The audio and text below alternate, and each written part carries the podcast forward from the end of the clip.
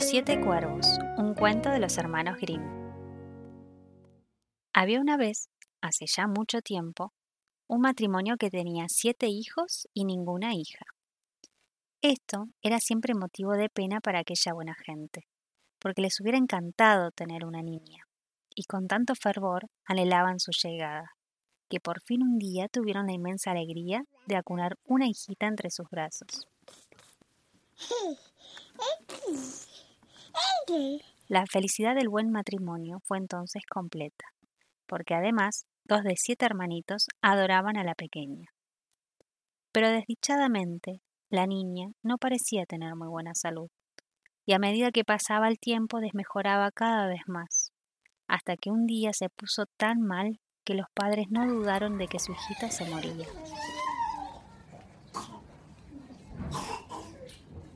Pensaron entonces que había que bautizarla y para ello era preciso traer agua del pozo. Tomad vuestros baldes, dijo el padre a los siete niños. Id al pozo y volved cuanto antes. Los muchachos obedecieron, tomaron sus baldes y partieron corriendo. Estaban ansiosos por ayudar a su padre y en su ansiedad cada uno quería ser el primero en hundir su balde en el pozo se lanzaron atropelladamente sobre el mismo, con tanto aturdimiento y tan mala fortuna que los baldes escaparon de sus manos y cayeron al fondo del pozo. Los muchachos quedaron desolados. Se miraban uno a otro sin saber qué hacer ni qué decir. Dios mío, exclamó uno de ellos por fin. ¿Qué le diremos ahora a papá? No podemos volver a casa sin el agua. En su desesperación, trataron de sacar los baldes del pozo, pero todo fue en vano. No pudieron lograrlo, y atemorizados al pensar en el enojo con que los recibiría su padre, se quedaron meditando, sentados junto al pozo. Si volvemos sin, sin el agua, dijo uno de ellos, nuestro padre se sentirá tan, tan, tan enojado que nos castigará duramente. Es muy cierto, y no le faltará razón. No debimos ser tan atolondrados. Suspiró el tercero. Nadie tiene la culpa. Si los baldes se han caído al pozo, ha sido solamente, solamente una desgracia. Añadió el cuarto. Sí, pero papá y mamá están demasiado afligidos para que atiendan nuestras razones. Comentó el quinto. Yo no me atrevería, no me atrevería a volver a casa. Se lamentó el sexto casi a punto de llorar. Es inútil que nos lamentemos. Concluyó el séptimo.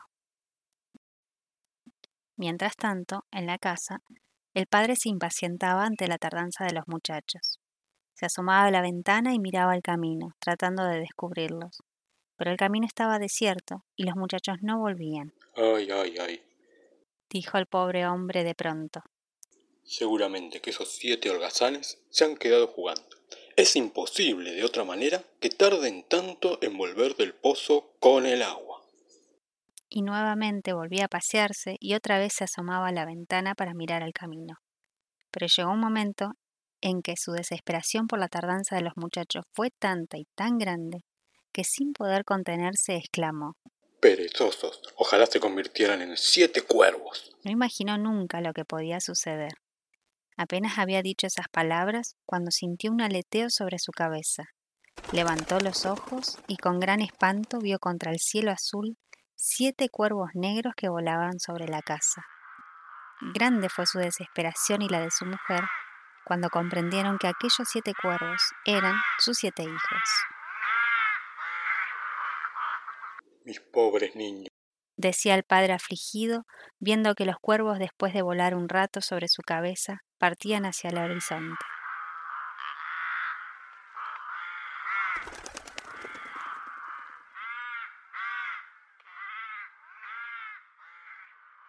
Mis pobres niños, ¿qué será ahora de nosotros? Pero el daño ya estaba hecho y no podía remediarse. La mujer trató de consolarse. Es inútil ya que pensemos en ellos, le dijo. Quizás algún día vuelvan, pero por ahora pensemos en nuestra hijita que ya está aquí y tratemos de salvarla. El buen hombre comprendió que su mujer estaba en lo cierto, y tantos cuidados prodigaron a la niña que afortunadamente la pequeña no murió. Pasaron los años y la niña que fuera tan delicada creció sana y fuerte. El matrimonio vivía feliz con el cariño de su hija, pero el padre solía quedarse a veces pensativo mirando hacia el cielo, como si esperara algo, y un buen día le dijo a su mujer Oye, marido, es preciso que la niña no sepa de la historia de los siete cuervos, de modo que debemos cuidarnos mucho. Nada ganas con pasarte las horas junto a la ventana. Yo confío en que ellos volverán algún día, pero mientras tanto olvidemos aquello. El padre asintió y de este modo, como jamás le hablaron sus padres de los siete hermanos, la niña no supo nunca la triste historia. Pero un día, en que conversaba con una vecina, escapósele a ésta el secreto. ¡Qué bonita eres! dijo la mujer, y añadió atolondradamente. Es una lástima que tus hermanos que tanto te querían no estén aquí para verte. La niña se quedó pensativa y enseguida preguntó ¿Mis hermanos? Debes estar equivocada. Yo nunca he tenido hermanos. ¿De quién hablas? La buena mujer comprendió que había hablado por demás y que su charlatanería iba a provocar un disgusto en casa de sus vecinos. Pero ya no había manera de retroceder. Ante las preguntas de la niña, se ve obligada a contarle la triste historia del encantamiento de sus hermanos, debido a la maldición de su padre cuando ella era apenas una niñita recién nacida. Así fue como la pequeña supo que, un poco a causa suya, sus siete hermanos estaban ahora convertidos en siete cuervos. Entonces sintió tal aflicción que decidió hablar a sus padres. La pobre gente comprendió que ya no podía ocultarle la verdad. Es cierto todo lo que te ha dicho la vecina, dijo la madre afligida pero ya hace mucho, mucho tiempo, y nunca hemos vuelto a verlos. Entonces, dijo la niña. Pues yo he de ir a buscarlas. Soy culpable de que los pobrecitos estén ahora convertidos en siete cuervos, y es preciso que los encuentre para que puedan volver a casa. Pero no sabemos dónde están, exclamaron los padres. ¿Cómo harás para encontrarles? La niña se quedó un momento pensando. Sus padres tenían razón. Sería muy difícil saber dónde habitaban ahora los siete cuervos encantados. Pero después de un instante, exclamó. No sé todavía cómo haré para encontrarlos. Preguntaré y preguntaré hasta dar con ellos. Y el día que eso suceda, volveré a casa con mis hermanitos. Los padres, comprendiendo que la niña estaba decidida, no se pusieron a su partida. La mamá le preparó una cesta con merienda para el viaje y entregándole su anillo de bodas como recuerdo, la despidió en el camino. La niña echó a andar. Sin hallar seña alguna de sus hermanos, llegó al fin del mundo. Ya no le quedaba otra cosa que hacer que lanzarse al espacio y la niña, siempre en busca de los siete cuervos, llegó al sol. Aquí no vas a encontrar a nadie, le dijo el sol de mal modo. Cualquiera que pretenda quedarse más de un minuto moriría abrazado. Y como el sol ardía y le quemaba los pies, la niñita huyó presurosa del ardiente astro. Pensó que quizás estuvieran los cuervos en la luna, y hacia ella se encaminó. Aquí no vas a encontrar a nadie, Cualquiera que pretendiera quedarse más de un minuto se moriría congelado.